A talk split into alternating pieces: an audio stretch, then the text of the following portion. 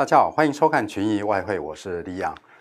金融市场呢，昨天又是一个大行情，在美国的药厂这个辉瑞宣布它这个疫苗渴望渴望这个诞生的一个这样的一个乐观消息的情况下呢，我们看到整个市场人气呢大幅的提振，所以我们看到股市大涨。那更进一步来讲呢，其实是类股轮流的一个大涨。怎么说呢？我们就直接从线图先来看。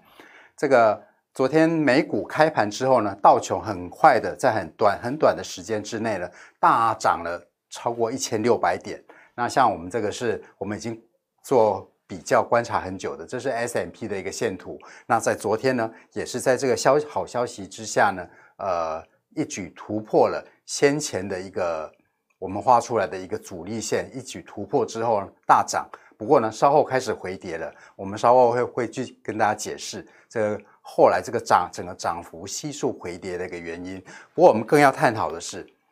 呃，传统在股市上涨的时候呢，股会有反向的一个关系，也就是股市涨，美元通常会跌。但是我们看到昨天在股市大涨，连带的美国的这个十年期的这个债券殖利率也飙升的情况下呢。美元没有跌，美元反而是大涨的。我们来看一下这张图呢，我们看到这上面是 S M P 的一个线图，蓝色这是美元。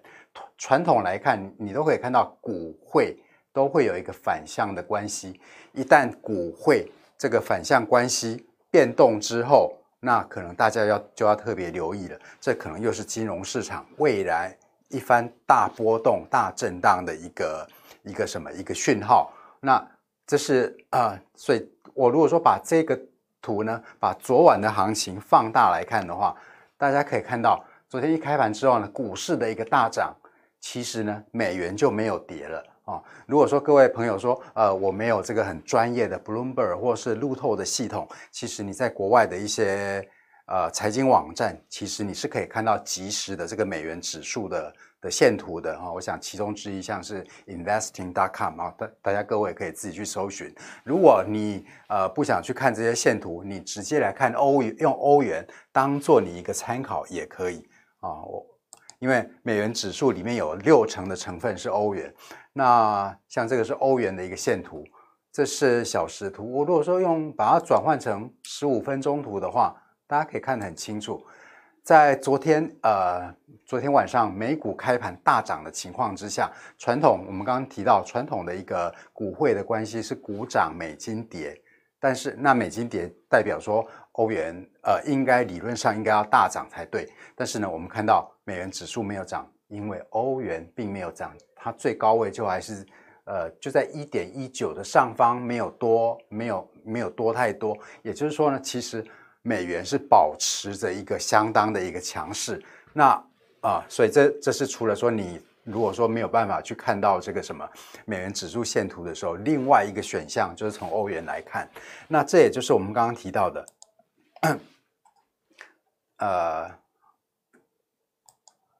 我就就是这这张图我刚刚提到的，我把这个什么放大，把这个股汇关系的图昨晚。的部分，我把它放大之后，大家就可以清楚的看到，昨晚股市在大开盘之后大涨的时候呢，美元其实非常非常的一个稳健，后来反而美元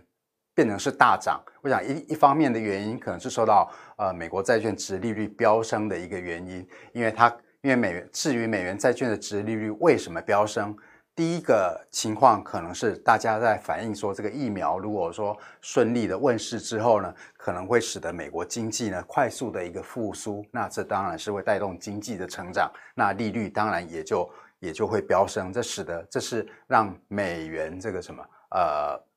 这个没有说跟没有说照着传统的这个股汇关系下跌的一个原因。那在这边我特别要提提醒大家的是，由于它的这个。资产的关联性变了，股汇的一个资产关联性变了，所以这到底是不是环境变了啊？那如果是的话，你可能要特别留意风险资产未来几天的一个可能的一个大震荡的一个出现。那其实呢，呃，早上我也在看看所有跟疫苗昨晚疫苗相关的一个消息。呃，大部分的人都是在谈论这个有关于疫苗问世的一个乐观的消息，但是你如果去细究里面有关于这个呃，Pfizer 也就是辉瑞辉瑞药厂的一个声明的话，它的原文是这个，它这个乐观消息呢是 based on initial trial success，好，也就是说呢，它是根据这个初期的临床实验结果。那这句话就很吓人了，是初期哦。如果说未来几天，呃，你在听听到是也跟疫苗有相关的消息的时候，您可能不需要讶异，它可能会。过几天了哈，因为这种这种事情反反复复的这种变化是非常非常常见的。也就是说呢，它可能会又会来一个，这我不确定了，这是我自己的一个预测了。可能会这个再出现一个有关于疫苗，可能又出现一些一些一些什么比较不乐观的，或是一些意外的一个消息。那在这种情况下呢，那再加上我们刚刚提到的股汇的一个反向关系突然变正向，那这个时候呃。如果说有这种情况出现的话，目前股市大涨之后，在回测这个阻力线，现在变成支撑线，回撤的时候就很有可能会守不住。如果有一旦这样的一个情况下的话，股汇反向的关系呢，会在促使昨晚美元的一个大涨呢，会有进一步的一个反弹。那这个美元如果进一步反弹呢，其实呢，就是我们昨天花很多时间跟大家讨论说，呃，美元指数。目前刚好是位居在十年的上升趋势线的一个上方，那未来就是两种情况，这个呃从九月以来的这个盘整反弹呢，会有一二会有一个第三波的一个反弹的一个情况，那如果说这个。长线的这个什么支撑没有办法守得住的话，那可能就是重开呃美元从今年三四月的下跌的一个趋势继续看看跌。那如果说因为我们这个节目是大概两个月前开播，如果说有长期在收看这个我的这个评论的话，我想大概大大家可能多少会知道，说我个人可能是比较倾。从在九月我们这个节目开播，通常我是倾向于说美元在这个十年的一个上升的趋势线长线的支撑位上方了。其实我多少还是认为说美元还是有修正的一个上升的一个行情。那这是昨天的一个分析。经过昨天的变化之后，我们看到美元在这边呃昨晚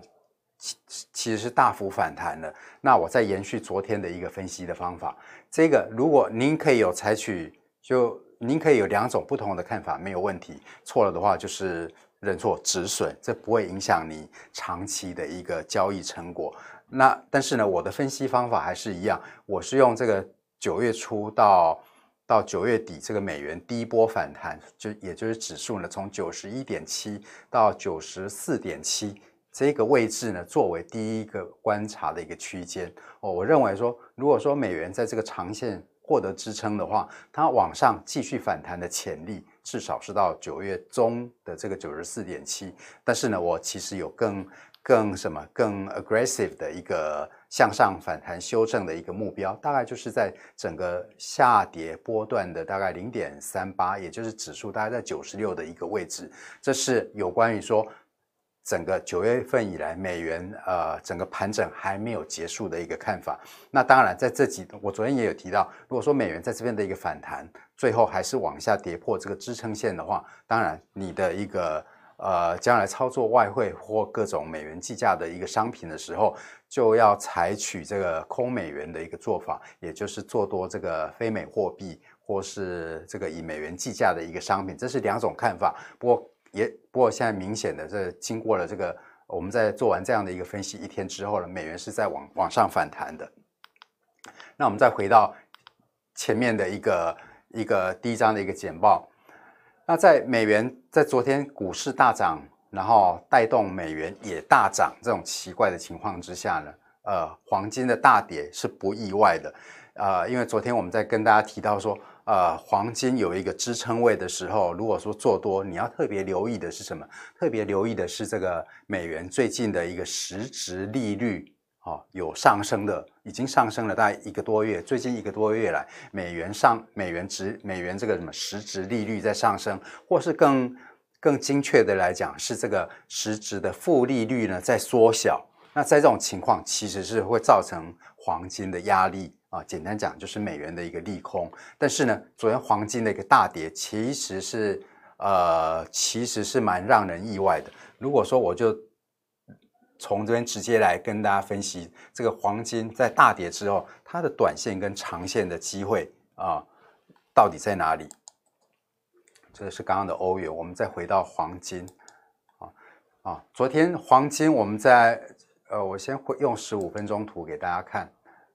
啊，昨天我们在做这个节目的时候，金价大概在一九五零这个附近啊，我跟大家提到了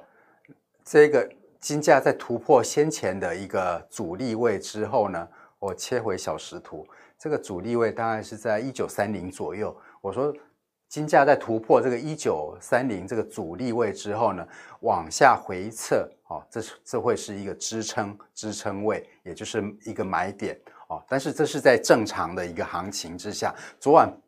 严格讲，虽然我现在这样讲有点像马后炮了。马后炮了，但是严格来讲，昨天的行情不是正常的一个行情，因为道琼一开盘就涨了一千六百点。那在这种情况之下呢，会很像在过去的一些金金融危机发生，当然方向是相反的。我记得在二零零八那个金融海啸发生的情况下呢，美元呃黄金呢一开始也都是大跌，主要都是因为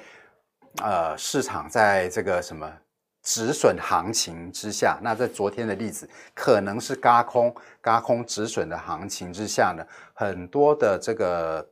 对冲基金可能需要变现。那在变现的情况下的这个情况下呢，黄金通常会是变成拿来第一个当变现的一个标的。所以昨天不算，严格来讲不算是正常的行情，所以是很自然的、很自然的这个一九三零的这个什么这个支撑位也就一下子就关破了。啊，所以这个下跌的情况是蛮惊人的，从一下子从最高点从一九五零这个跌到今天，呃，到昨天凌晨呢，跌到一八五零，将近一百块一盎司，一百块的一个行情。那在这样的行情之下，呃，如果说大家再去回顾一下我们对于美元长线的。在长线支撑位的上方，我说了有两种行情。如果盘整还没有结束的话，应该会有三波的一个修正，也就是九月的上涨，然后十月的下跌，现在十一月可能还有一波向上修正，才会完成整个美元的一个盘整的势头。未来美元才会决定说未来的这个什么何去何从，到底是呢继续上涨呢，还是呢重开这个？这个什么未来长期的一个下跌的趋势。不过，经过昨天疫苗的消息之后呢，现在市场有一个新的理论啊，蛮嗯蛮嗯蛮好嗯蛮好笑的理论呢哈，大家参考一下就好。也就是说，在美元上涨之后呢，现在大家很乐观的说，可能有一个美国的例外论，也就是说，现在全球的疫情的第二波疫情是在扩大当中的，但是疫苗呢，可能是扮演救世。哦，我用世界的世，不是市场的事啊，这可能是一个说，现在是这个什么疫情这么严峻，但是辉瑞药厂提出这个疫苗之后呢，可能会是救市的一个原因，导致说会有一个美美国例外论，就是美国呢会这个呃受到疫情的影响，不会像世界其他地区，尤其是欧元区那么严重，所以呢，这样应该会促使资本流入美国哦，这些通常都是变成事后。大家会根据市场行情去找理由来合理化的。那如果说大家经常看我们这个节目的话，大家知道我比较没有兴趣去看看这个合理化行情的一个原因。我通常会往往未来的方向去看，哈。那未来的方向看，这样就有对有错，很自然的。因为你回顾的话，通常是不会错的了。但是往前瞻来看，绝对有对有错。但是你如果要长长期来做交易的话，错的就是认错止损，这这个不会影响你长期的这个一个交易成果。所以，我们再回到，所以这样的一个乐观的一个消息情况下呢，我们再回到我们刚刚谈的金价。如果说类似我们刚刚提到的这个美元，呃，在这个什么十年长线之上，呃。盘整还还没有结束的话，盘整要三波才会结束的话，我来看黄金，如果同样的应该也会有三波的一个修正，呃，从这个八月的下跌，然后这个是九月的一个上涨，两个波段，现在第三个波段，同样我也会用用三波段修正来确认整个黄金上涨趋势回档完成的这样的一个参考，那现在。昨晚如果说这是第三波的一个往下修正的一个一个算是一个大行情的话，它得跌破先前的低位，大概在一八五零，所以跌破之后，大家可以看到这个现在目前是黄金的原本的一个下降趋势线突破之后，变成是一个支撑，一个什么？这个叫 interline 哈，就是交叉线吧，中文我不知道怎么讲，大概是 interline 就是交叉线。我会认为啊，这是纯粹是臆臆测，大家自己参考就好。我如果换到小时图来看啊，我还是必须用四小时图来看。啊，现在是在金价是在昨晚大跌一百块之后处处于反弹的行情。将来如果说未来一两天如果说继续盘跌的话，它有办法跌破这个一八五零，大概在一八三零附近有看到这个的话，这是交易啊，这个呃买黄金的交易性的一个机会。那如果说更长线的话，我不确定，我不晓得。如果说呃跌破前低之后呢，长线会不会继续？会不会继会不会就就此这展开上涨行情？还是有继续下跌到先前支撑位？这个大概在一八一八零零上方，这个我不确定。但是呃，我会认为你如果是小资族，这个要长线做长线的话，一旦你看到黄金在未来几天有跌破前低。跌破前低一八五零，大概我认为说这个以这条技术线来看的话，大概目前为止大概在一八三零的附近，可能是你短线做多的交易机会，或甚至有可能变成是一个比较长线的买点。好，那以上就是我们今天群益外汇在这个时间里面呢，给大家呃重新回顾了这个昨天我们对于美元从目前这个十年支撑位盘继续。做进行第三波盘整，还是会重开三月以来跌势的一个回顾，跟昨天这个疫苗疫苗乐观消息背后潜藏的一个资产关联性改变，所大家必须要警觉的一个一个谨慎的一个一个什么一个注意点。那祝各位交易顺利，我们明群英外汇明年见，拜拜。今天的直播结束喽，如果有任何问题的话，欢迎在下方留言。请大家按赞、订阅、加分享，开启小铃铛，才不会漏掉任何一支新影片。我们下次再见，拜拜。你知道吗？目前台湾超过一百万人都在投资黄金，但是你选对商品了吗？群益奈米金最硬的投资选择，资金门槛低，一百美元就可以交易，时间弹性。二十三小时自由交易，买多卖空都行。而且奈米金价差远远低于黄金存折，交易成本只有黄金存折的四十分之一。想了解更多内容吗？赶快上网搜寻群益奈米金吧！群益期货，台湾唯一股票上市期货公司。